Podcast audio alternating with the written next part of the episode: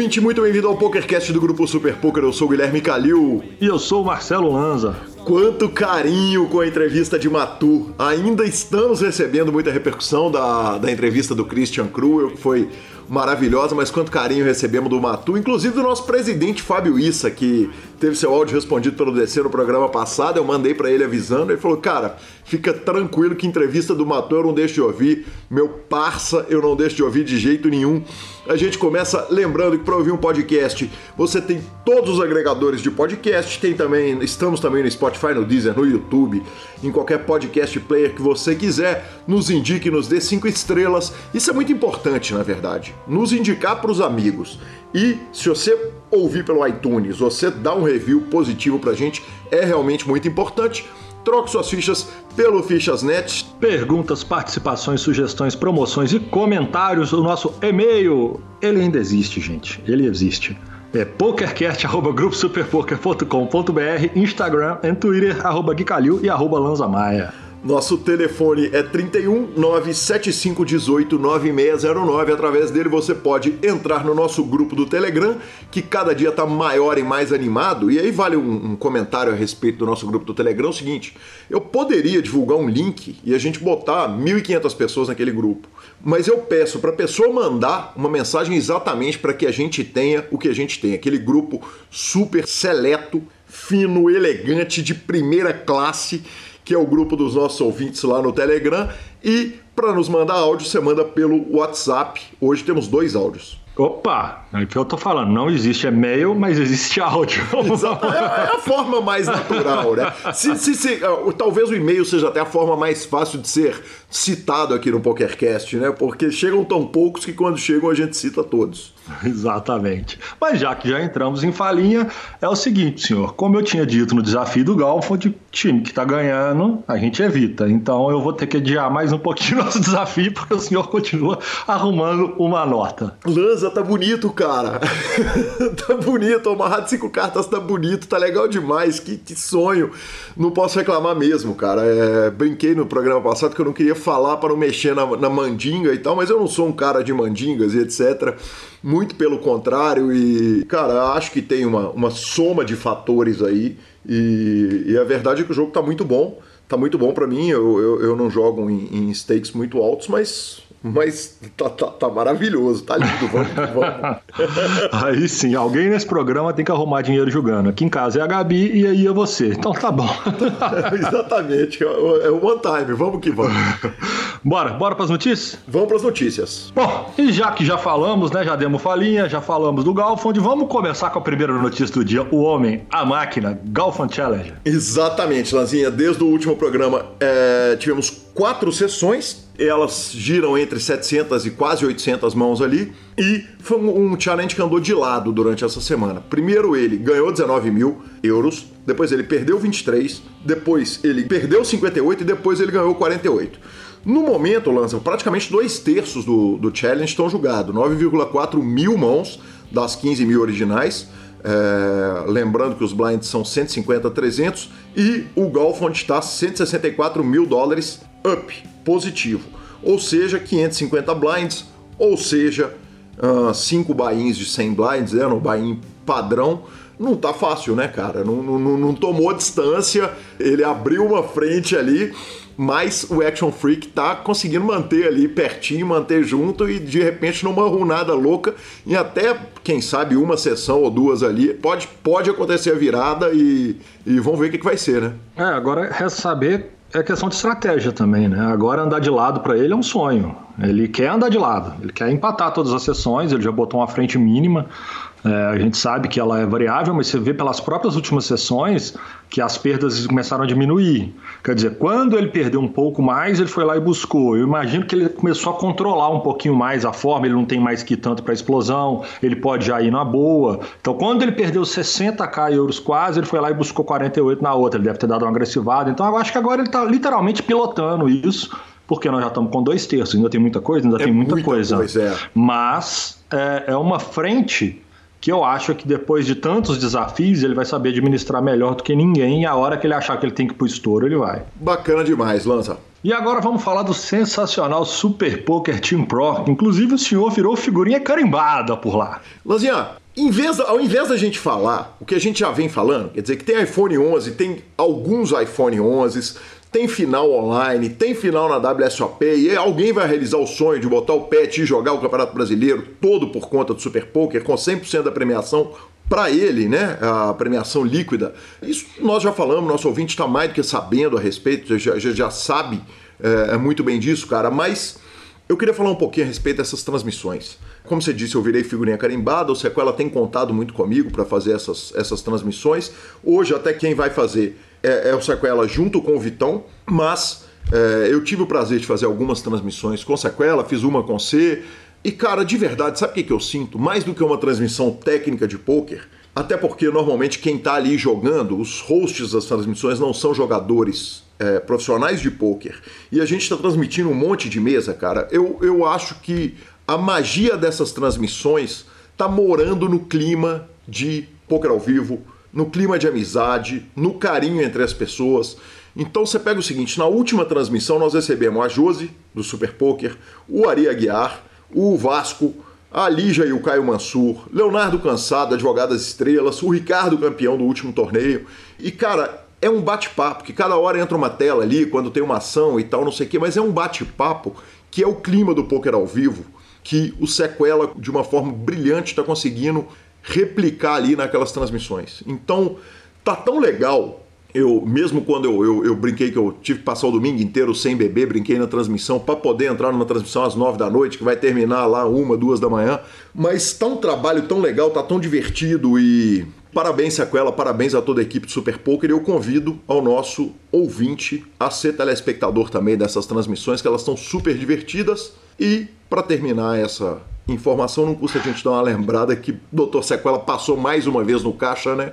E tomei dele ali mais cenzinho no last longer, exatamente. Tá difícil, tá difícil contra mim no poker nesse momento, Lazinha. Sensacional o trabalho que está sendo feito por toda a equipe técnica, pelo Sequela, encabeçado pelo Sequela.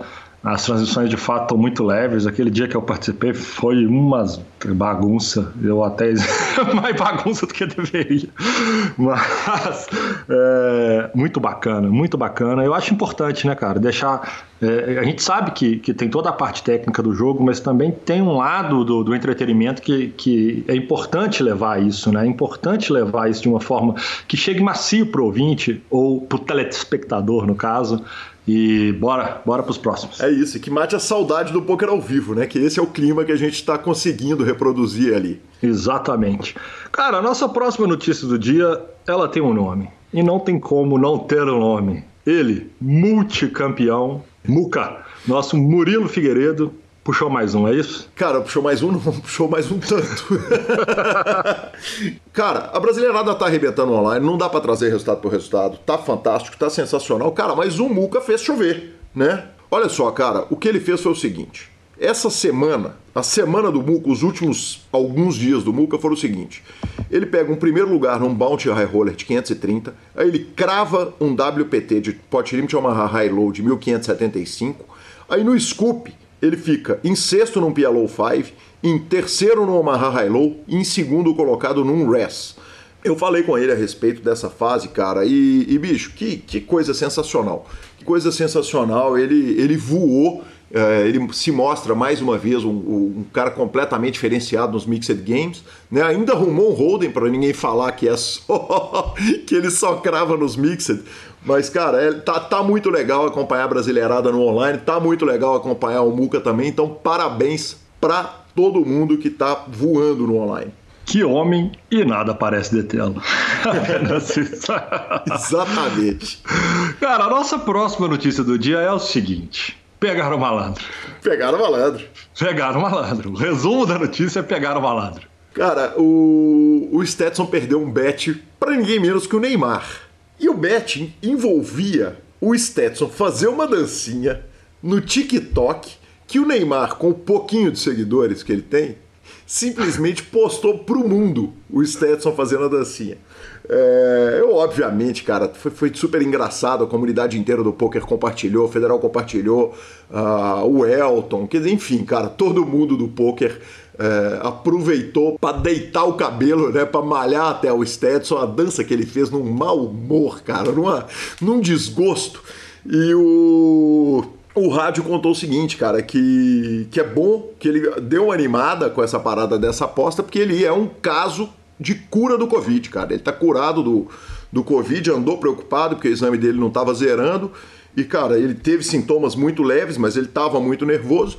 E, cara, sensacional, velho. O... Cara, nem o Covid para o malandro. Não exatamente, tem jeito. Exatamente. Só, jeito. só Na, nada. Só, só o Neymar. Neymar para o malandro. É, é, porque aí é muita conta junto, entendeu? É muita coisa. E temos dois áudios, cara, porque a, a, a, o rádio, não contente em mandar a notícia, em contar a história do Covid toda, o rádio ainda vem e manda os áudios do malandro. Olha aí.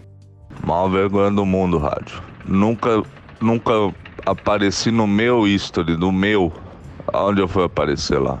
Não sei quantas milhões de pessoas. Não existe. Não, que desculpe, cara. Que desculpe, nada. Foi o.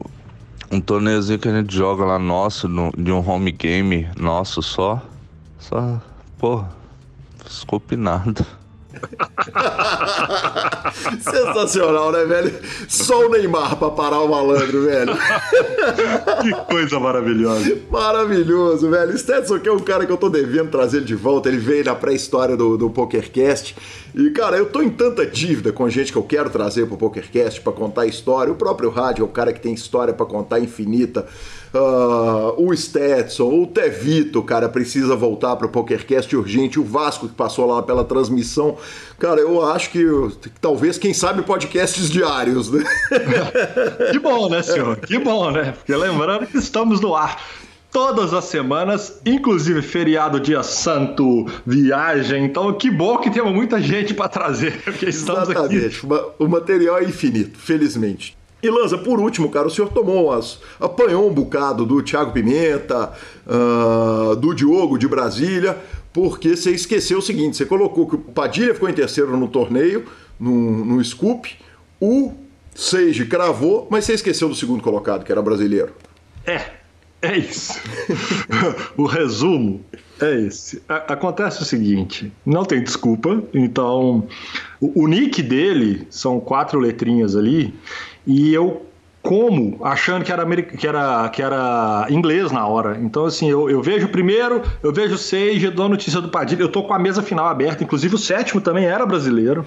É, eu nem falei, porque igual a gente está tentando evitar de falar um pouquinho de, de, de, torneios, de resultados de torneio, porque tem tanto brasileiro ganhando que toda vez que a gente fala, a gente comete uma injustiça. Mas eu jamais poderia ter falado um three-handed, onde o segundo era brasileiro e eu ter passado direto. Eu jamais poderia, mas fica aqui a minha correção. O segundo lugar é o Vinícius Steve ele, ele ficou em segundo, inclusive ele ganhou mais dinheiro do que os dois no deal. Então, parabéns para mim por ter prestado bastante atenção na matéria que eu tava dando. Cara, e os nossos ouvintes maravilhosos não deixam passar uma coisa dessas batida. Vamos para a palavra do Fichasnet, Lanzinha? Palavra do Fichasnet, senhor. E depois o Matu parte 2. Vamos que vamos. O Fichasnet é o seu parceiro para compra e venda de ficha nos principais sites de poker online. Chame o Fichasnet e avise que chegou até eles pelo PokerCast para participar de promoções super especiais para os nossos ouvintes. O WhatsApp do Fichasnet é 062 99837 1007 e lá você negocia suas fichas com os melhores preços. O Fichasnet trabalha com créditos do PokerStars, PariPoker, PP Poker, o Poker, EcoPays e AstroPay Card. Repetindo, o WhatsApp do Fichasnet é 062 99837 1007. O número está na descrição dos nossos programas. Fichasnet, confiança e melhor preço para suas fichas.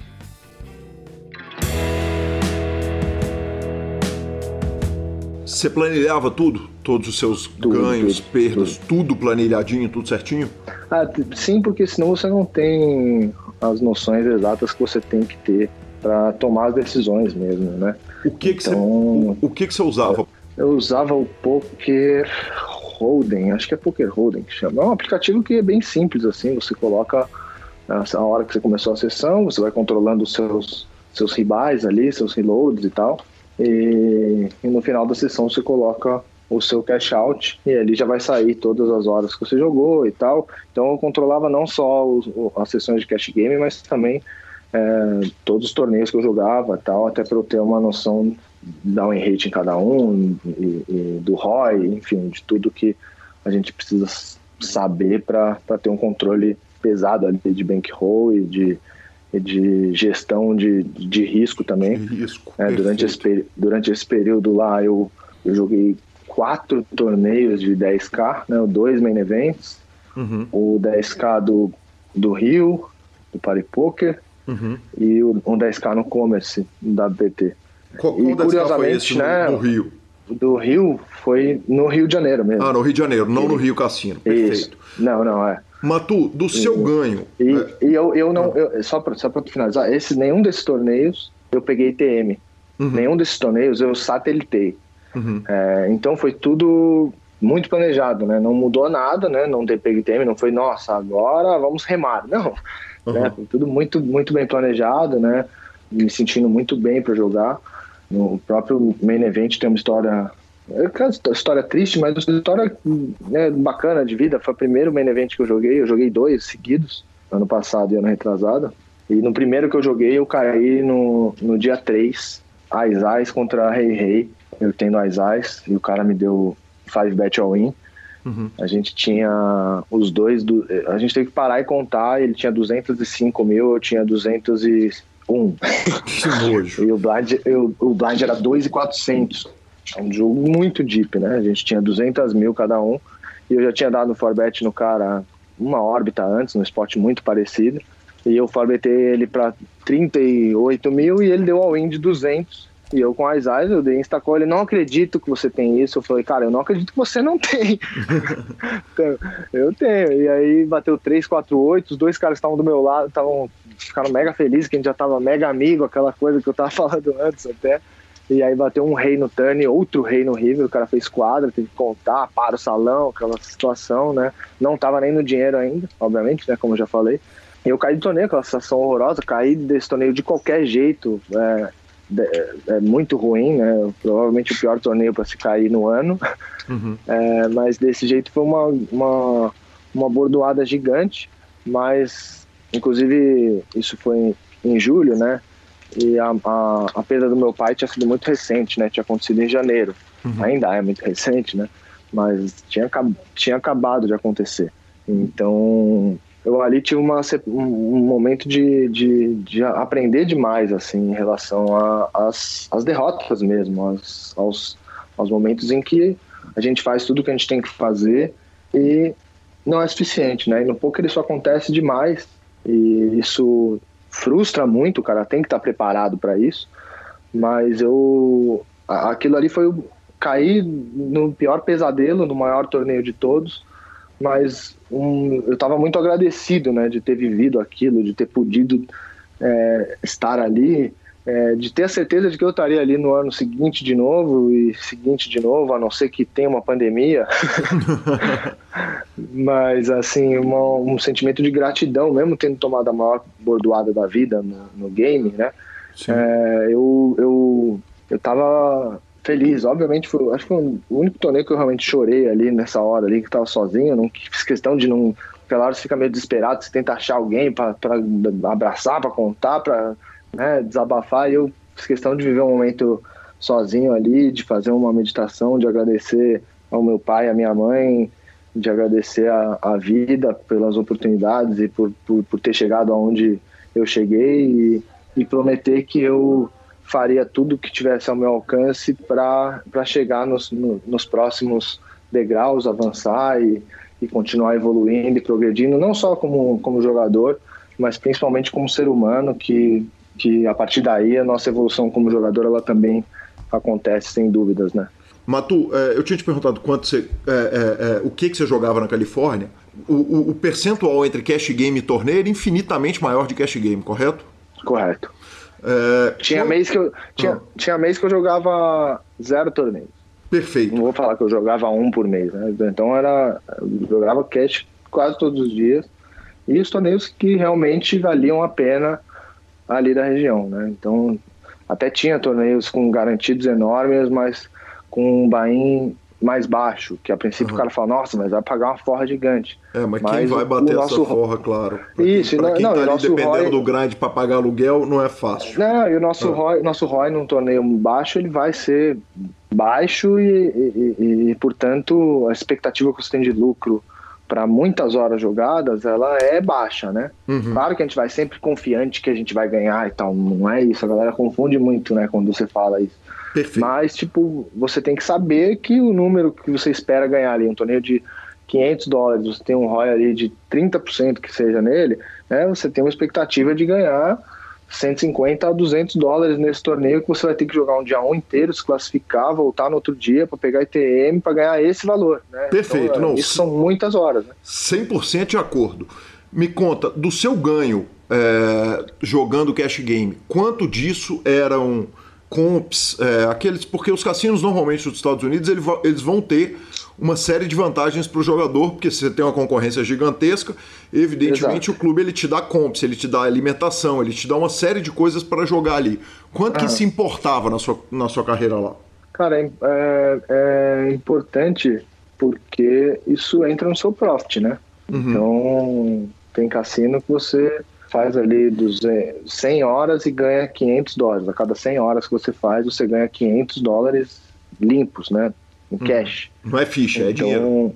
Dinheiro, né? Uhum. Você, pode, você pode usar para pagar as contas, por exemplo. Uhum. É, eu jogava 200 horas no mínimo por mês, teve, teve meses de grind insano que eu cheguei a fazer 300 horas, só para você ter uma noção. Peraí, vamos lá. Uh, só um minutinho. 300 horas no mês. 24 vezes 30, uh, são 720 horas. Basicamente, metade das suas horas, como um terço você passa dormindo, uh, da vida você tem 480 horas, das quais 300 você passou jogando. Ou seja. Exato, bela conta, perfeito. Ou, ou seja, era muito representativo o que você tinha de rakeback. É. É, daria para viver só do jogo, ganhando só o, o, dinheiro do jogo sem, o, sem os comps e, e as coisas laterais ali, os daria, efeitos colaterais? Daria, daria. Isso era um, um a mais, assim, né? Perfeito. A Isso vida, era um a mais, mas com, a vida com profit, era daria para viver dizer, também. Dava para morar bem, dava para comer bem, dava para rodar é, é, quando, quando você tinha seu dia de folga lá, que como você disse aqui, obviamente não era é, não era muito comum ter o dia de folga pela conta que a gente fez. Mas na hora da é, folga. Não, é que essa conta não era a minha conta do. De, né, esse foi o mês que eu mais joguei do, nos dois anos e meio quase que eu fiquei lá, né? Então, isso só, só botei o meu recorde pra gente ter como parâmetro. Tem eu jogava parâmetro. normalmente de 200 a 220. No, quando eu jogava menos de 200, eu ficava insatisfeito. Sabia que tinha rendido menos do que, do que poderia, né? Claro que a gente não pode se puxar tanto. Eu vivi períodos mais difíceis, né, psicologicamente lá também e tal. Então não adianta o cara se puxar nesse momento, tem que saber dosar, tem que saber, né, tem que, a gente se conhece muito bem, mas a gente está sempre nesse aprendizado, né, de estar tá aprendendo nossos nossos limites e tal. Então nesse sentido também acredito que evolui muito porque é uma, uma luta, né, uma, Sim, outro uma guerra, né? uma né, e é uma guerra por dia, né, e acaba sendo tudo contra tudo você contra você mesmo, né tanto para controlar suas ansiedades nos momentos em que está tudo dando certo na sessão, quanto para controlar os, os anseios quando está tudo dando errado, mesmo você estando fazendo certo, para você, você saber consertar quando você está fazendo merda e você sabe, só você sabe quando você está cagando, jogando o C-game, né? Uhum. Então, tudo isso você tem que ter uma, um autoconhecimento ali e, e estar tá preparado para todas essas variâncias num só dia, num mês, num período, né? Claro. Que Ma... isso traz um amadurecimento muito grande também, né? Matu, dava para viver é, é, bem? Quer dizer, a vida de ah, jogador isso, de isso poker na respondi. Califórnia? Cara, a, a, é, eu vivia muito bem, cara. Perto da praia, é, podendo fazer esporte lá, as coisas são muito baratas, então tinha uma academia que eu pagava 30 dólares por mês. Eu podia ir a qualquer hora, 24 horas, então tinha muitos dias que eu saía do game uma, duas da manhã, eu ia para lá, jogava um, um, basquetinho, fazia natação, tinha dois tipos de sauna, é, banheira ali de água quente, né, jacuzzi. Então, assim, uhum. tinha, tinha, uma estrutura muito boa, é, com, com, praia antes, com academia depois, principalmente no ritmo de grind que eu tinha, quando eu queria tirar uns dias para ir viajar, para ir fazer outra coisa, para receber um, um, amigo e ficar uns dias off. Uhum. Todas as vezes que eu quis fazer isso, eu fiz e não me prejudicou, não prejudicou meu, meu planejamento, é, nada. Eu pude levar minha namorada para Nova York, né, com a minha mãe que morou lá, então foi uma puta viagem legal de final de ano. Eu tenho um irmão mais velho que mora no Havaí, eu também pude visitar ele, fazer uma, uma trip para lá, que é um dos lugares mais incríveis do mundo. Eu já tinha ido é, no fim da minha outra passagem para os Estados Unidos para conhecer, pude ir para lá e levar minha namorada também. Então, é, todas as vezes que eu, que eu quis e que eu me planejei, eu pude viajar e, e ficar tranquilo e depois voltar com sede, com foco pro, pro grind diário, né? Bacana demais. Matu, você morava sozinho lá? Não, morava com um brother. Brasileiro? É, cara, eu acho que eu nunca vou conseguir morar sozinho na vida. Inclusive, minha solidariedade o brother... a todos que estão em, em todos que estão em quarentena sozinhos, porque realmente não, não eu, Matu, não consigo nem imaginar essa parte assim. Um eu... brother brasileiro jogador de pôquer? Sim. Perfeito que fazia o mesmo grind seu. Quer dizer, ele era. É, não, aí era parceria total ali, isso ajuda demais, né? E, e, ele jogava cash game também? Quer dizer, eventualmente você também. tinha que sentar na mesa com ele? Na verdade, os cassinos são tão grandes que não tem muito. Não, você, você não vai é, cair não, na, não, mesa do é, cara. É, não necessariamente. E também porque ele jogava outros jogos também, estava mais focado nos mixed games, então a gente se, se encontrava bem pouco. É, e era engraçado que quando a gente ia jogar torneio, os caras enfiavam a gente na mesma mesa nos torneios com bilhões de pessoas. Mas fora isso, não era tão comum assim. Perfeito.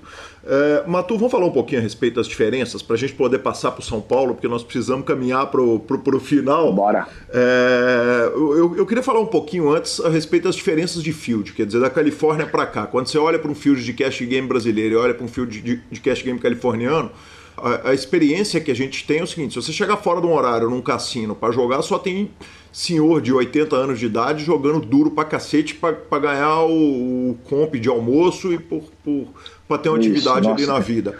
Qual que é a, Tem muito disso. É, qual que é o field de lá? Qual que é o padrão do field americano?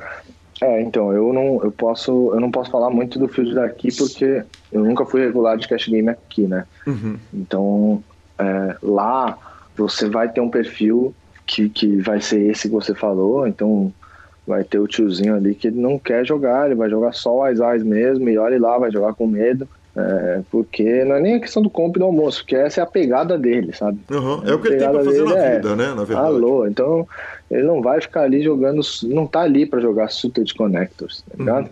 Uhum. É, então, é, traçar o perfil dos caras é uma coisa muito importante, né?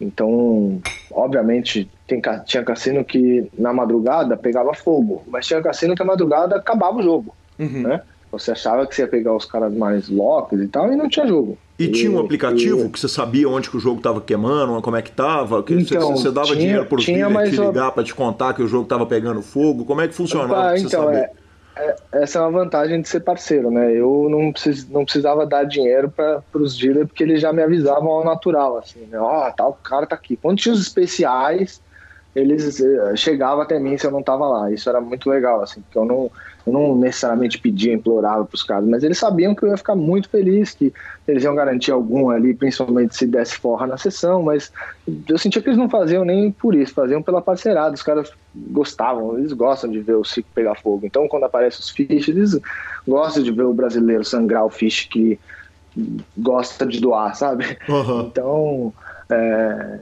muitas vezes rolava esses avisos, assim, né? O parceiro que, que vai uma vez por mês e quando vai joga 48 horas seguidas, sabe? Isso acontecia muito. Tinha alguns caras desse perfil que apareciam pouquíssimo, mas quando apareciam não saíam do cassino por nada. Quando saiu, eu ia dormir durante três horas e voltava.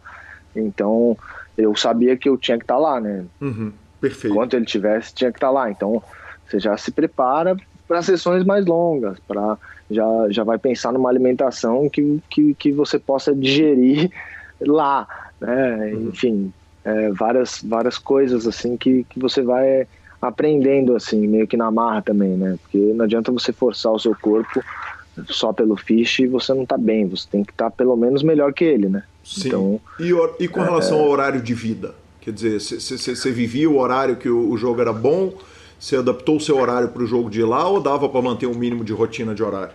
Não, então eu, eu é, sempre fui um cara muito da noite, assim, não, nunca consegui dormir cedo, acordar cedo e lutar por, por isso, por ter essa rotina. Então, é, mesmo antes do poker, é, eu sempre curti ficar acordado até tarde, sempre curti dormir até um pouco mais tarde. Então, nesse sentido, o fato de eu jogar lá, de eu começar a minha sessão ali na hora do no pós-almoço ali, já sabendo que é, ela, a minha sessão ela ia durar de, de 10 a 12, 13 horas, assim, né? Uhum. Então, é, a partir daí, não, também não conseguia chegar em casa e dormir. Então, ia ali jogar um videogame, assistir uma série, é, fazer alguma outra coisa para baixar um pouco a adrena e depois ir para cama. Então, tentava sempre dormir 8 horas, ou eu saía e ia fazer exercício, ou eu saía, ou acordava e ia fazer algum exercício, tentava colocar um exercício por dia ali, é,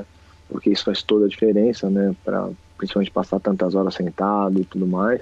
Como eu não tinha futebol lá, o futebol fazia muita falta lá, eu acabava apelando para o que tinha e, enfim, foi uma uma coisa que eu recomendo para todo mundo, não só para quem joga cash, né, mas tinha, você fazia um stop game, quer dizer, porque tem uma dificuldade. Se você está no commerce sentado num stack de duas mil fichas e tem três piranha na mesa com, com, de, de 5 mil fichas, 5 mil dólares, você tem três piranha na mesa com 5 mil dólares, você não quer ficar naquela mesa.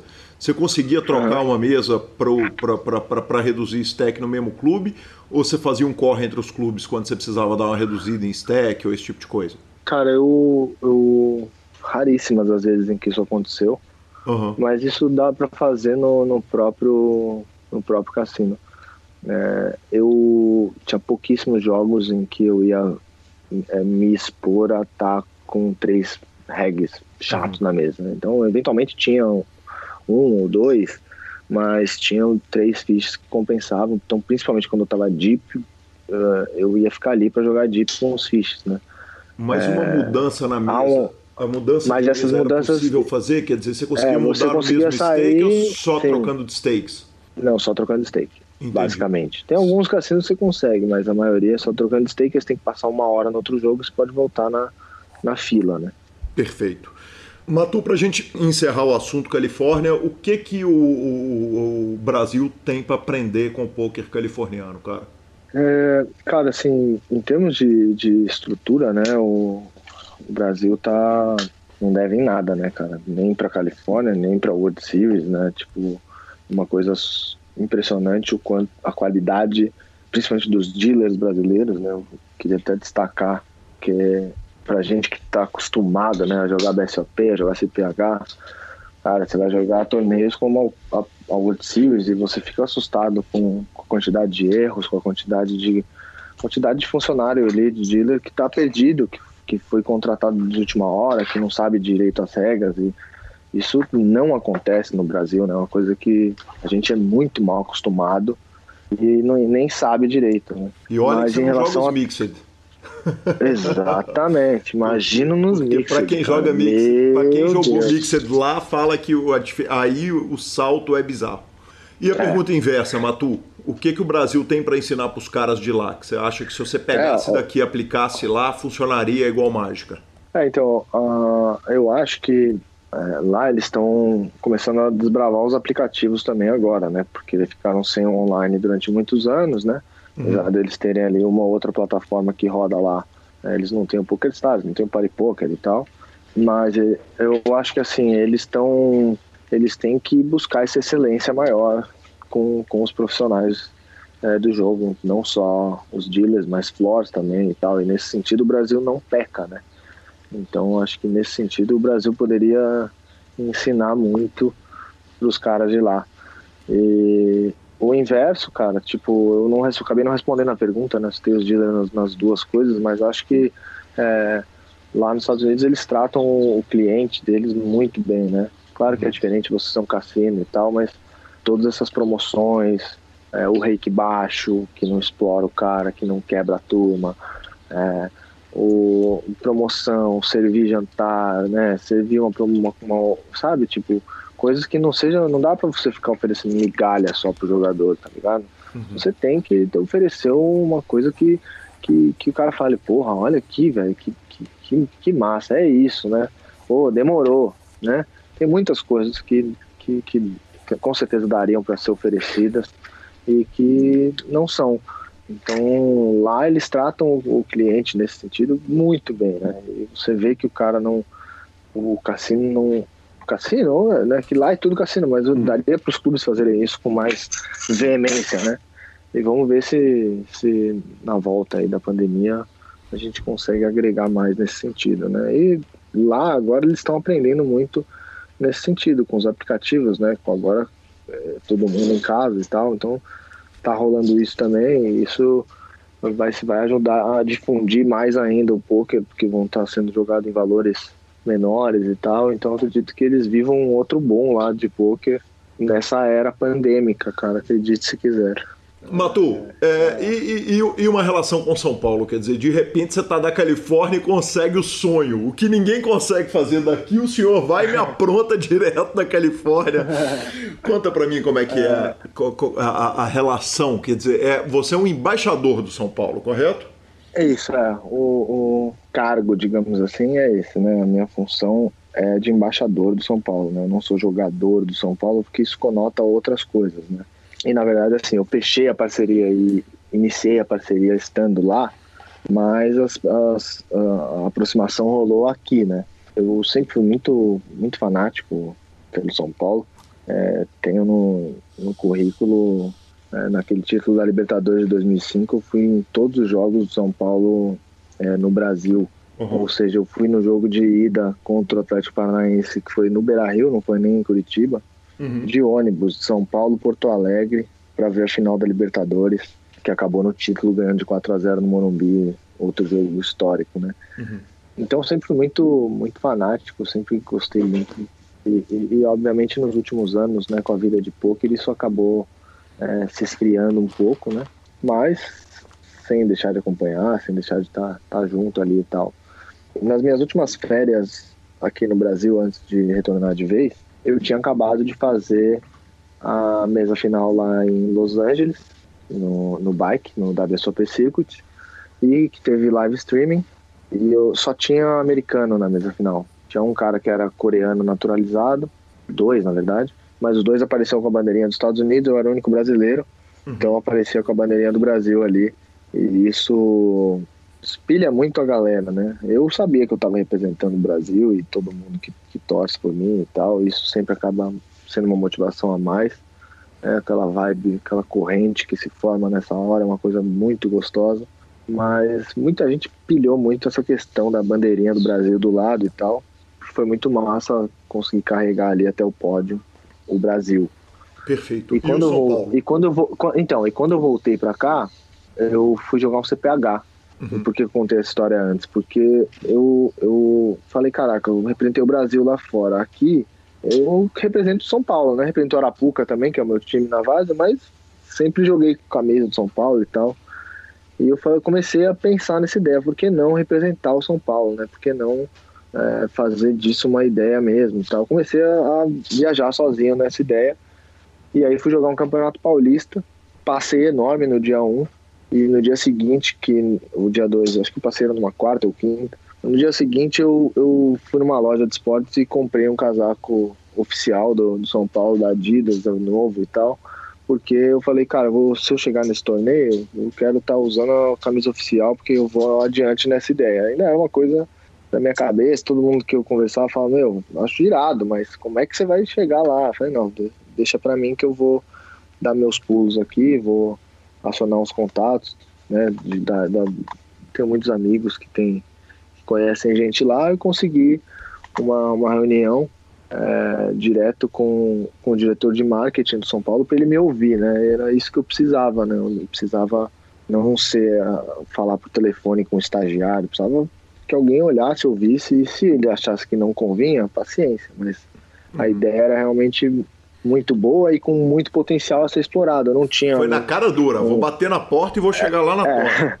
Basicamente, né? Já que eu sempre estive aqui né, tantas e tantas vezes no Morumbi, por que não ir lá para ter uma reunião de negócio? Né? E foi bem assim, eu consegui essa reunião. É, tive meus méritos para conseguir a reunião com a pessoa certa uhum. é, e fui muito bem recebido lá. É, e esse fato de eu não ter um projeto A mais B, depois C, não, eu tinha uma ideia muito boa e algo que eles poderiam me ajudar também no como fazer, em como fazer juridicamente também, né? E acabou que eu assinei esse contrato de um ano que a gente vai renovar agora até o, até o final do ano, que vai dar um ano no, no meio do ano, em junho, quase julho, que foi quando começou, né? Porque foi isso. Aí, quando a gente acertou todas as coisas, a, a estreia foi na World Series, eles me mandaram duas malas com, com, com, com as roupas e tal para usar. E basicamente é, eu recebo o material oficial uhum. né, e o espaço oficial do São Paulo para poder ser o embaixador do São Paulo no meio do poker e principalmente ter as portas abertas para negócios envolvendo poker dentro do São Paulo Futebol Clube. Então, obviamente, é, a pandemia atrasou muitas das coisas que já estavam em andamento e as prioridades passaram a ser outras, uhum. mas já tem algumas coisas que estão fechadas, inclusive já produzidas, para que a gente possa dar os próximos passos, né, na hora que a gente puder fazer isso. Então, venda de produtos licenciados e relacionados a poker, em termos de, de até de eventos, né? Eu estava preparando uma palestra para fazer lá no São Paulo para explicar o projeto, para explicar é, os porquês, né? É, agora mais do que nunca é, linkar tudo que for feito, é, que for é, ser produzido, tudo com, com instituições de caridade para a gente poder estar tá ajudando pessoas a partir a partir disso. Então reiki em cima de eventos vão ser revertidos para isso, porcentagem em cima de venda de produtos também, é, para a gente realmente poder fazer um, uma uma corrente de ajuda constante, que é algo que agora agora estou sentindo forte no poker, mas sempre senti falta de, de algo que fosse constante na ajuda de outras pessoas e é, a partir do São Paulo isso sempre foi uma das premissas para mim do projeto. Claro que todo mundo quer ganhar dinheiro e tal. Eu, eu sei que disso eu, eu, tenho muitas oportunidades a partir disso, mas mais do que garantir o meu e tal, eu já eu, eu garanti o, o meu é, meu sonho, né? Uhum. como você falou. Eu, eu realmente garanti o meu álbum é, a partir disso. Então, dentro do meu sonho, não tá só representar o São Paulo e poder estar tá fazendo as coisas em nome é, do clube que eu amo e tal, mas com certeza tá essa pegada de poder ajudar as outras pessoas e tal. Então, o, o, os projetos oriundos disso, obviamente você já viu que eu não posso nomear gostaria muito, uhum. mas eu, o que eu posso dizer é que tem coisas que já estão fechadas, assim, tudo certo, assinado, para na hora certa a gente poder anunciar e, e, e, começar a aproveitar cada vez mais as oportunidades, né?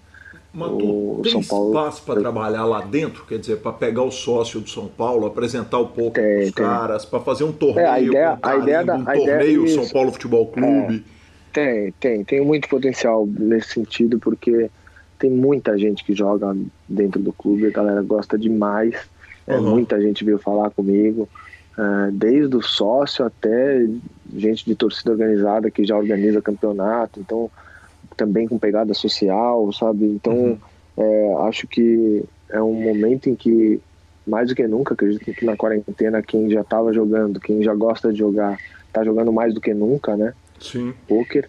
Então, acredito que quando isso passar, quando isso arrefecer e tal, o poker vai tá bom, vai continuar bombando, né? Sim. Então, é, acredito que tenha muitas coisas para se fazer. A ideia da palestra lá no Morumbi é para explicar o projeto é, e justamente não sair só vendendo produto e, e fazendo evento. Eu queria, eu vou, vou fazer o projeto, a palestra, levando é, outras pessoas né, do meio, gente da mídia, gente do, do dealers, é, floors, vou, vou, levar a galera, cada um de, uma, de um canto do poker, uhum. todos são paulinos, obviamente, é, para a gente falar sobre a emoção de estar ali no São Paulo e de como que é a, a vida de cada um dentro, dentro do poker e como profissionais do poker, para mostrar para o clube e, obviamente, para quem quiser é, comparecer, vai ser uma palestra aberta, né, dentro do clube, Então vai ser uma coisa bem, bem bacana, de graça ali, para justamente chamar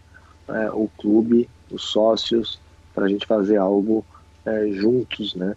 Através do poker. Acho que essa que é a pegada. Né? Matu, como que você reporta para o São Paulo o trabalho que você está que você tá fazendo? Porque, na verdade, o que você dá de é. volta, o, o, o, a sua contrapartida para o São Paulo é visibilidade. Como que você informa Sim. a eles o que está sendo dado de visibilidade para o clube? É, então, na verdade, eu, eu fico em constante contato com, com o pessoal da diretoria. Não são muitas pessoas, ao contrário do que a gente pensa, né? Agora que eu estou trabalhando direto com eles, eu estou entendendo muito melhor. Uhum. É, então, é, a gente tem um contato muito pessoal ali. Né? Tem alguns diretores, né? Parte de licenciamento, de marketing, jurídico e tal. Então, cada hora eu estou ali tratando mais com um ou mais com outro, dependendo do assunto. Mas como é esse trato muito pessoal e eu e eu sou responsável, né, pelas minhas ações e por e por modelar as coisas e, e, e ver o que, que eu preciso deles, né? Então, muitas vezes eu sei o que eu tenho que fazer, mas não sei juridicamente como é que a gente vai colocar isso em contrato. Então, eu preciso de ajuda, né? Então, tem a ajuda do meu advogado, tem a ajuda do cara do São Paulo também para isso. Né? Então, às vezes tem um, um, trato de licenciamento. Então, preciso saber as, as minúcias ali da parte de licenciamento que o São Paulo exige. Então, preciso de ajuda também, né? não adianta. Então, a gente tem um time ali bacana para se trabalhar e que as coisas não. É, não, não tem muito aonde elas se perderem, não são caminhos longos a se percorrerem, sabe? Sim. Então, quando eu reporto uma coisa aqui, ela já vai estar tá sendo é, passada ali adiante. E daqui a pouco eles precisam de mim para alguma coisa, eles, como é que a gente vamos fazer aqui e tal. Então, tem muitas oportunidades a partir disso, né? Então, obviamente, o momento da pandemia é, acabou travando, deixando tudo é, em aberto e tal. Mas, é, não tem como a gente fazer nada do que estava sendo feito agora, né? As prioridades são todas outras, mas é, como o poker continuou, tem algumas coisas que talvez a gente consiga Fazer. implementar mesmo nesse período, né? Cê, uh, até quando vai o atual mandato da atual diretoria de São Paulo, você sabe? É exatamente, exatamente até o final do ano que é por isso que meu contrato vai ser renovado só até o final do ano, né? E você acha que Porque... vai dar continuidade com uma. Se, se, se, a oposição, por exemplo, eu não sei qual é a situação política do São Paulo. É, então, eu acredito que assim, como é, o nosso trabalho lá, meu trabalho lá, está sendo muito é, bem feito, é, todas as coisas que eu me propus a fazer, eu estou fazendo, e ainda que a gente não esteja com as coisas à venda ou nas mãos, né? Isso uhum. só não está acontecendo por causa do período que a humanidade está vivendo. A gente tem que respeitar muito isso e não reclamar que as coisas não estão, né? Não existe isso. Então é um momento de ter muita paciência para é, encarar os problemas que todo mundo está vivendo e tal, tentar ajudar ao máximo. E São Paulo também está fazendo isso ali. E, e, e, depois eu acredito que não seja uma questão de, de política, cara. Eu acredito que assim como muitas coisas vão estar em andamento e tal, e todos os contratos que a gente está fazendo, eles vão até o final do ano, uhum. é, tudo vai ter a possibilidade de renovação por mais três, uhum. a partir do momento que a situação política se resolver. E não acredito que é, esteja dependendo disso, né? Eu não dou custo nenhum para o clube, uhum. é, eu, não, eu não exijo nada de contrapartida que não seja coisas que vão ser boas para o clube. Então, é, eu acredito que uma coisa não dependa da outra, principalmente tendo esse período até o final do ano, é, para fazer as coisas se materializarem mesmo. É, são muitas ideias bacanas, tem muita coisa que, que já rolou e tem muita coisa que estava para acontecer que teve que parar também, mas a gente está é, bem tranquilo, mantendo contato e tal, para poder tentar fazer o, o que dá né, nesse momento mas mais do que isso para estar tá com tudo ajeitadinho para quando a gente sair dessa situação poder tocar o barco adiante, apesar de eu né, humildemente não, não ter ideia é, de como que isso vai ser feito ou quando, né? A gente está nesse momento de incerteza como, como humanidade, né? Perfeito. Então temos que entender isso também juntos, né? O seu limite é bem, é bem claro do São Paulo, porque eles, eles vão lá, fecham um contrato com o Matu. Quer dizer, eu sei que você é um cara com bom senso, que vai ter noção, que vai ter limite, que vai ter. Mas a, a, a imagem de São Paulo ela poderia ser exposta de uma forma negativa dependendo da mão de quem está o projeto. Eles, é, existe um controle a respeito de onde podem ser suas atuações ou você é absolutamente livre para fazer qualquer coisa? Não, tem algumas, algumas especificações. Assim, parâmetros. De, é, parâmetros e tal, mas é, eles me deixaram bem livre, até porque eu fui bem parceiro, né, de, de não, não pedir contrapartida, não preciso de um salário do São Paulo para fazer as coisas que eu estou fazendo. E principalmente, né, Calil, eu tenho porcentagem de todos os projetos é, oriundos do poker. Né? Isso uhum. a gente colocou em contrato como a, a contrapartida, né? Mas por, obviamente por, por ser justo, né? Por ser o certo. Uhum. E, então é, eles confiam muito em mim nesse sentido, né? Uhum. Porque sabem que que eu não vou nem não fazer as coisas porque não tem sentido eu não fazer uhum. e nem é, extrapolar ali os limites, até porque eles sabem que eu tô sempre na dúvida eu chamo eles para conversar, ó, como é que a gente faz aqui, ó, tem isso aqui, como é que a gente anda, para que lado, né? E, tem, tem procurado me orientar muito bem nesse sentido também, porque é tudo muito novo, né? E eu sei que o que eu estou fazendo aqui no São Paulo é algo que é totalmente aplicável aos outros clubes. Então eu estou cuidando com carinho dessa dimensão. Claro que a gente quer que seja que dê muito certo para as coisas acontecerem e tal, para a gente a gente já é pioneiro nesse sentido. Então tem que fazer bonito, né? Tem uhum. que fazer direito tem que fazer acontecer. Mas mais do que isso, eu sei que eu tenho na mão um projeto que, que ele é praticamente inegável para qualquer clube que, que lhe seja apresentado, com custo zero, com, um projeto bem ah, amarrado com, com as empresas do poker, para apoiar as empresas do poker, para receber todas as, as, as, parcerias e o abraço que a comunidade do poker eh, dá nas, nas marcas que eu apoio. Então, disso a gente tem vários exemplos. Uhum. Então acredito que, claro que agora as coisas né, travaram e tal, mas quando, quando tudo for passível de, de acontecer, eu acredito num movimento que pode ser um, um, um outro boom né, para a gente no poker, que é essa fusão com o futebol e podendo ter as arenas à, à disposição para fazer evento, para poder é, usar o, o, o, o poker a favor disso também. Então, acredito que a gente fazendo o trabalho com calma e tal, escolhendo as pessoas direito, né, para serem esses embaixadores, para serem as empresas que estão me ajudando com isso, acredito que a gente tenha algo bem top de se fazer aí, de repente para o ano que vem, enfim, para quando for quando for a hora, humildemente, né? Que legal. Matu, para a gente encerrar, cara, nós não podemos deixar de falar do 11. É, a minha pergunta é óbvia, quer dizer, que quem ouviu a entrevista está aqui nesse momento de fim de entrevista, já há mais de uma hora e meia a gente conversando. Ouviu você falar, ouviu, é, ouviu você falar pra caramba do 11, 11 aqui, 11 lá, 11 é. da camisa, 11 no nick, quando não pôde ser 11 era 9, mas. né? Mas é isso, tamo ali. Me conta uma história, já perdeu uma nota na roleta toda vez que você passa na roleta botando o número 11? Puta, o pior, o pior é que assim, eu não sou muito roleteiro, né? Então uhum. os, as derrotas na roleta elas sempre foram controladas. Com certeza no 11 eu tô perdendo, mas os outros números compensaram ali na minha cabeça.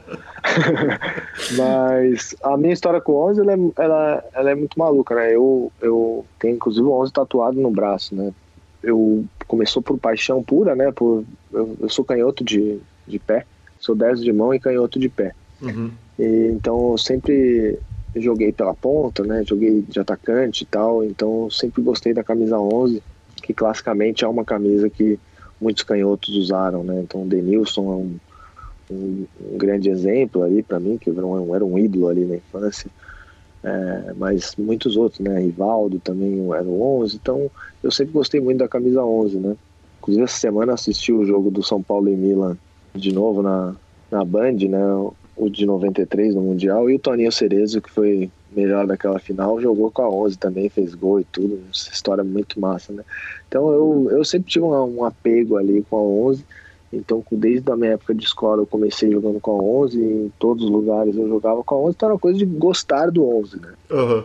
E depois que eu já, já era adulto, né, minha mãe é, me apresentou uma, uma amiga dela, que é a Laurita, ela é numeróloga. Uhum é uma argentina muito figura E ela é numeróloga e ela me deu uma consulta de presente de aniversário, né? E não consulta você tem que dar a sua data de nascimento, local de nascimento e tal. E ela vai fazer uma pesquisa ali, basicamente como, uma, como dos astros, né? Como um mapa astral, mas dos números. Então, muita gente fala, não, eu não acredito nisso. Cara, não tem muito a acreditar. Você pode ir atrás do que é, do que não é, mas isso tá aí, né? Tipo, igual a posição dos planetas quando você nasceu. Você não tem como negar isso, cara. É o que é. Se vai influenciar, o quanto vai influenciar, isso aí é de cada um e é da percepção e, e né, de cada um. Mas são coisas que estão aí.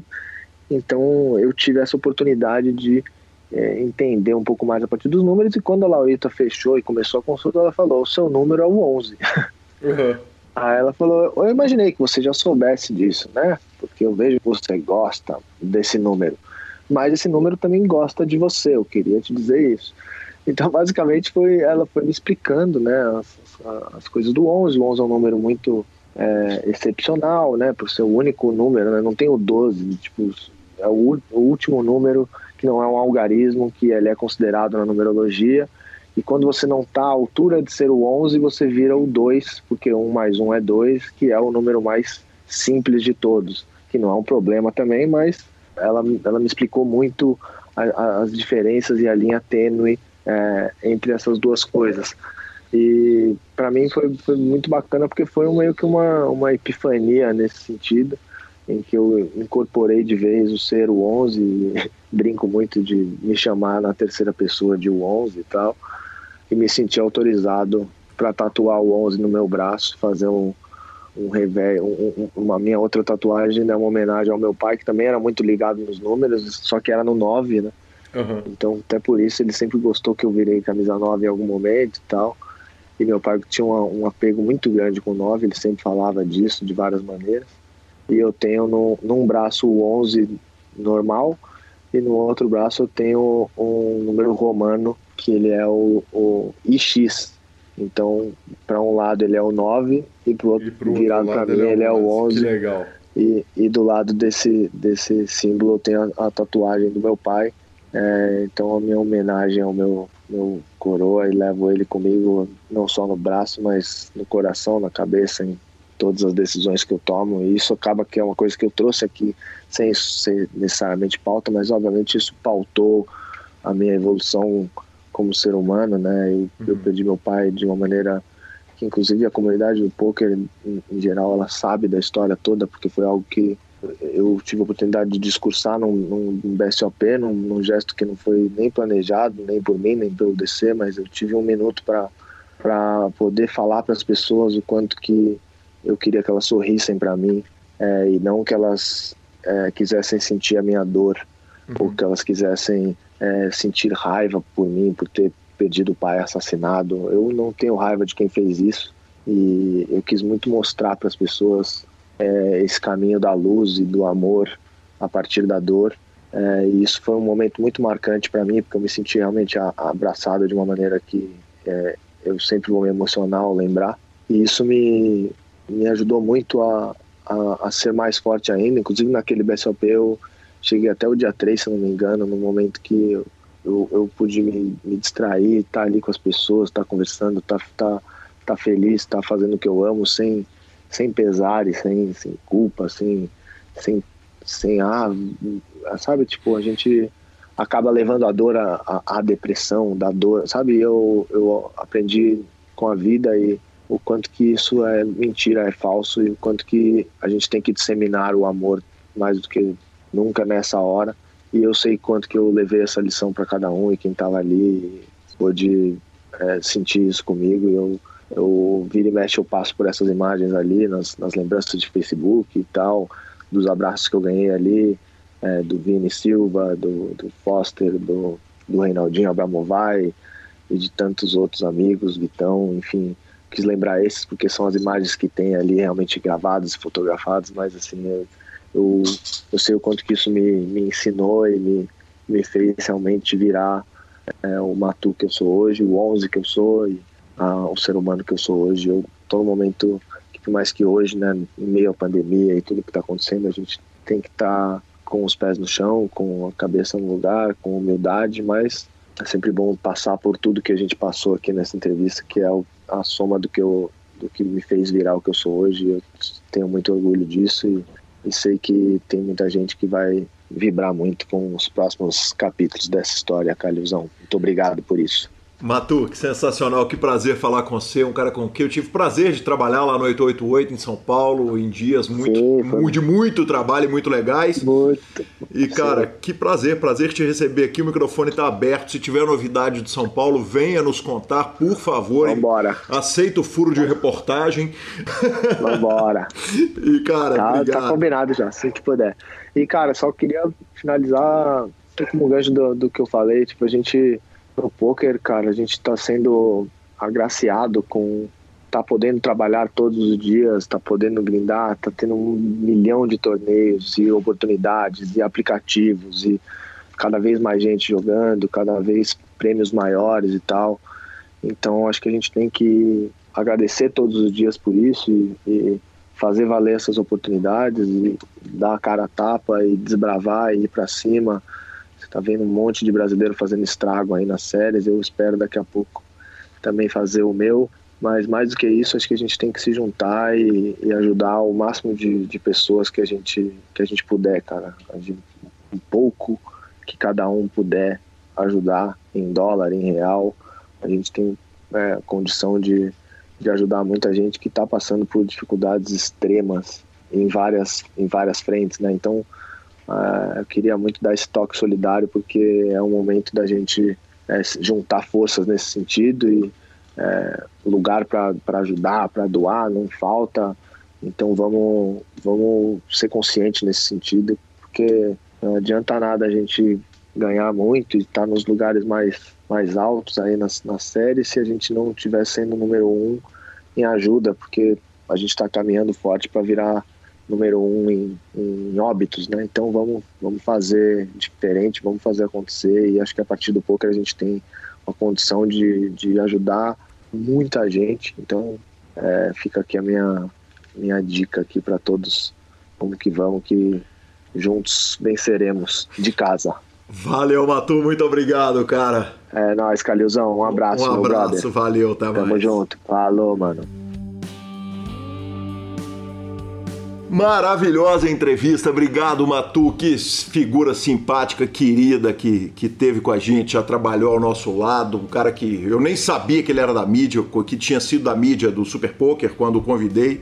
E cara, que entrevista maravilhosa. Obrigado Matu. E vamos para as tuitadas, né Lanza? Tuitada, sim. Na verdade, a tuitada. Temos uma tuitada que é a seguinte.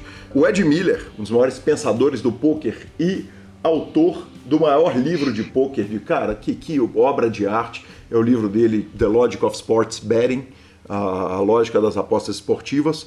É, ele que escreveu coisas maravilhosas, colocou o seguinte: jogador, fica horas te explicando por que, que o valor da moeda é, lançada pela entidade mais poderosa do mundo não vale o papel em que ela está printada e também o jogador mantém 40% do dinheiro inteiro da sua vida em fichas de um hotel que parece um cinema 3D.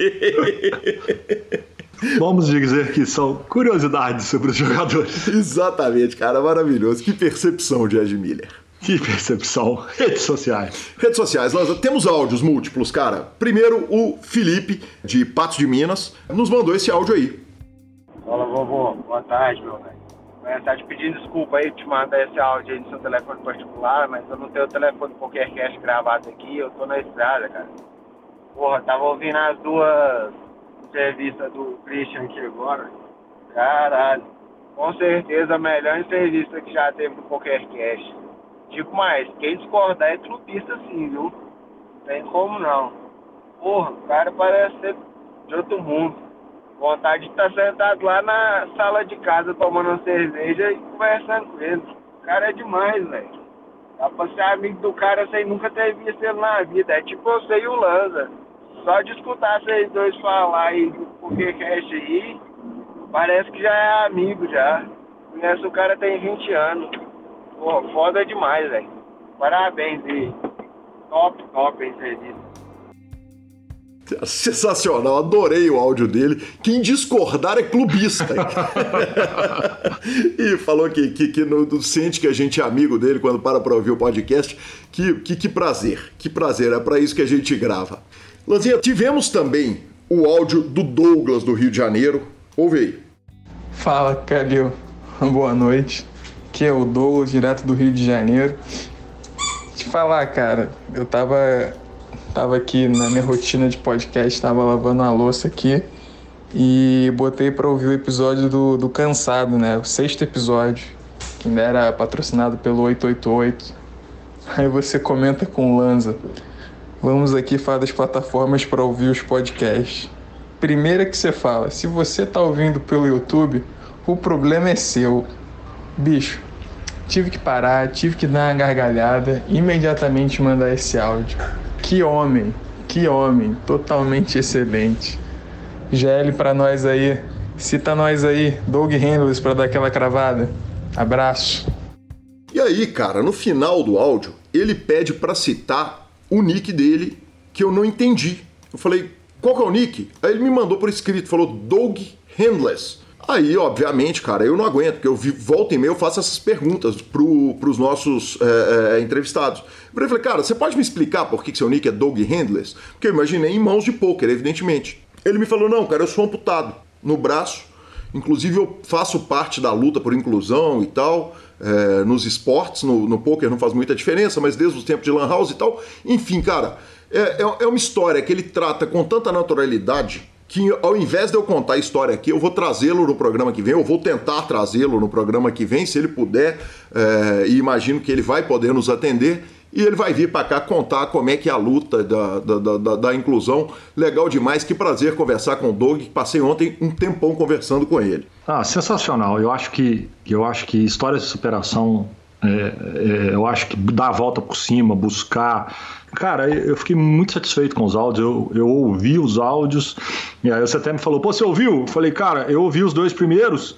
Mas os outros três eu achei que eles estavam batendo em mim por causa da matéria, aí eu não ouvi, não. Você falou, não, agora que ele está explicando. Eu fui lá e voltei, ouvi tudo de novo. Bacana demais. E acho que esse é um prazer, é uma conversa muito bacana. Bacana demais. Cara, o Jefferson Cussolin, cara, que ídolo, velho. que homem. Que homem. Ele mandou uma foto de uma. Sabe, sabe o DVD pirata que vende na banquinha do shopping popular de sua cidade, amigo ouvinte?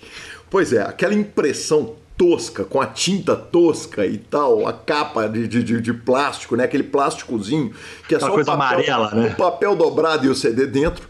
É uma capa de uma produtora de filme pornô que, que nem a Brasileirinhas usa fotos de tamanha má qualidade nisso e o nome do filme se chama A Professora de Pôquer, com uma cena pornô. Ele me mandou essa imagem e escreveu assim: Boa tarde. Está na Amazon Prime com o nome de Molly's Game. que coisa maravilhosa, velho. Que coisa maravilhosa.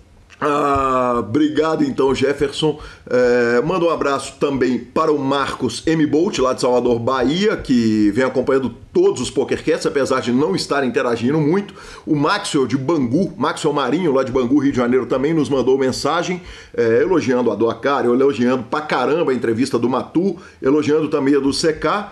É, achou muito divertida a entrevista com o Matu e mandou te avisar, Lanza, que nem todo mundo tá tendo mais tempo nessa quarentena mesmo. A filha mais velha dele tá tendo aula do EAD e para uma criança Nossa. que tá se alfabetizando não é fácil.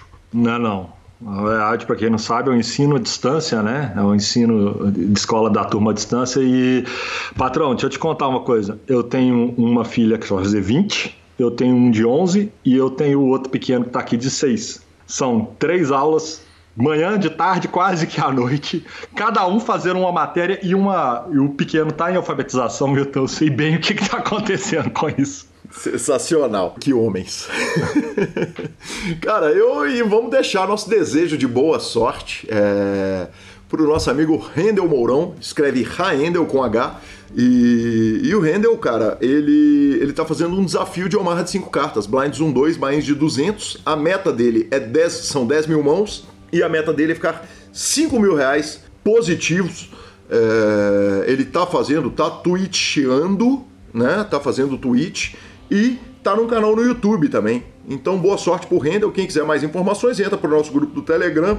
Ele tá lá para pessoalmente dar todas as informações. GL, meu amigo Rendel. GL, patrão. Finalização, senhor superpoker.com.br, tudo sobre poker no Brasil e no mundo, onde tem poker, o Super Poker está. Na aba de clubes você tem a guia de clubes do Brasil, onde jogar e a agenda diária do torneio, que certamente vai voltar logo após a quarentena. Na aba de vídeos e no YouTube temos transmissões ao vivo dos maiores torneios do mundo, análises técnicas, programas de humor, entrevistas icônicas, revista flop.com.br, a sua revista de poker, e mibilisca.com, cobertura mão a mão de torneios de poker pelo Brasil e pelo mundo. Dica cultural, Dica, Marcelo Lanza. Dica cultural essa semana não tem como não falar de The Last Dance, que tá lá, acabou. Que coisa foda, que coisa maravilhosa, que coisa sensacional, que coisa que todo mundo deveria assistir. Brilhante, parabéns Netflix e a todos eles que produziram essa série. ESPN, é. ESPN. É, lindo, lindo, lindo, lindo mesmo. E, cara, eu tava saindo aqui no Covid, é, na verdade, a gente evita de sair de casa, mas aí o carteiro deixou uma carta. Na hora que eu fui sair, eu tropecei e tinha uma caixinha de, tinha uma, uma caixinha de CD que caiu do caminhão da esquina. Ah, acontece. Ah, ela acontece, de vez em quando, é muito raro, mas acontece. E nessa caixinha de CD, por incrível que pareça, tinham dois episódios da temporada nova de, de Blind Spot, que saiu nos Estados Unidos apenas. A Netflix está prometendo pra gente só no ano que vem. E Cara, quem tiver essa sorte, cara, são só 10 episódios para encerrar. para finalizar, para fechamento mesmo, e os caras prometeram fechamento, estão fechando mesmo, coisa linda. Então, se alguém tropeçar no CD, vale a pena assistir. Bacana demais. Lanza, eu, eu, cara, eu não sou de séries, né? Tanto que eu comecei, eu começo a assistir a séries, eu paro, e eu tô parado na temporada de The Office, não consigo assistir um episódio, aí parei na quarta, no quarto episódio do Michael Jordan, que pretendo voltar, mas essa semana eu comecei e terminei uma série inteira. Dois, duas temporadas, curtos episódios, mas é a série Afterlife do Rick Gervais, cara. Rick Gervais é um cara fantástico, tem stand-up dele lá na, no, no, Netflix, tem outras é, séries dele lá, tem filme também dele, não sei se está no Netflix, um filme sobre a invenção da mentira, alguém me indicou, mas enfim, cara, é... Afterlife é incrível. É uma série triste, então quem não está podendo lidar com coisa pesada, evita. É... mas é uma série que te bota para chorar, rir, chorar e rir no intervalo de cinco minutos.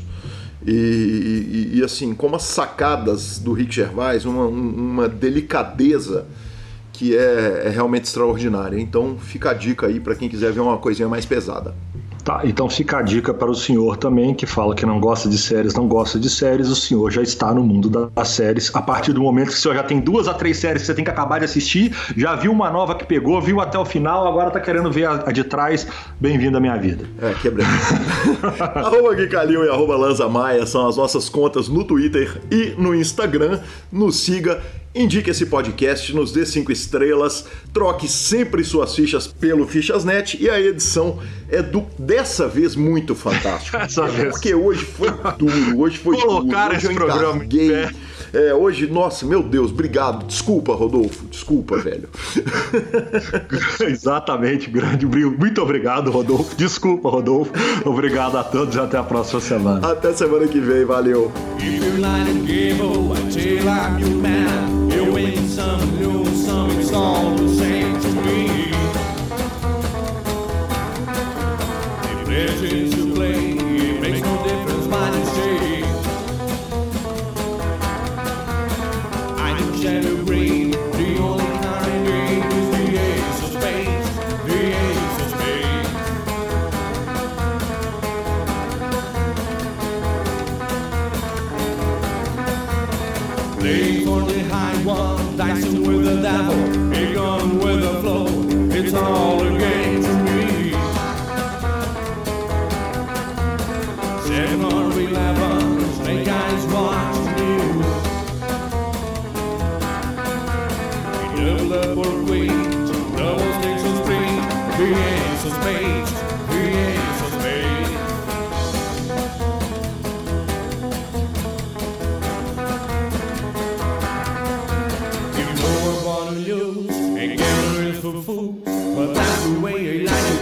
I don't want to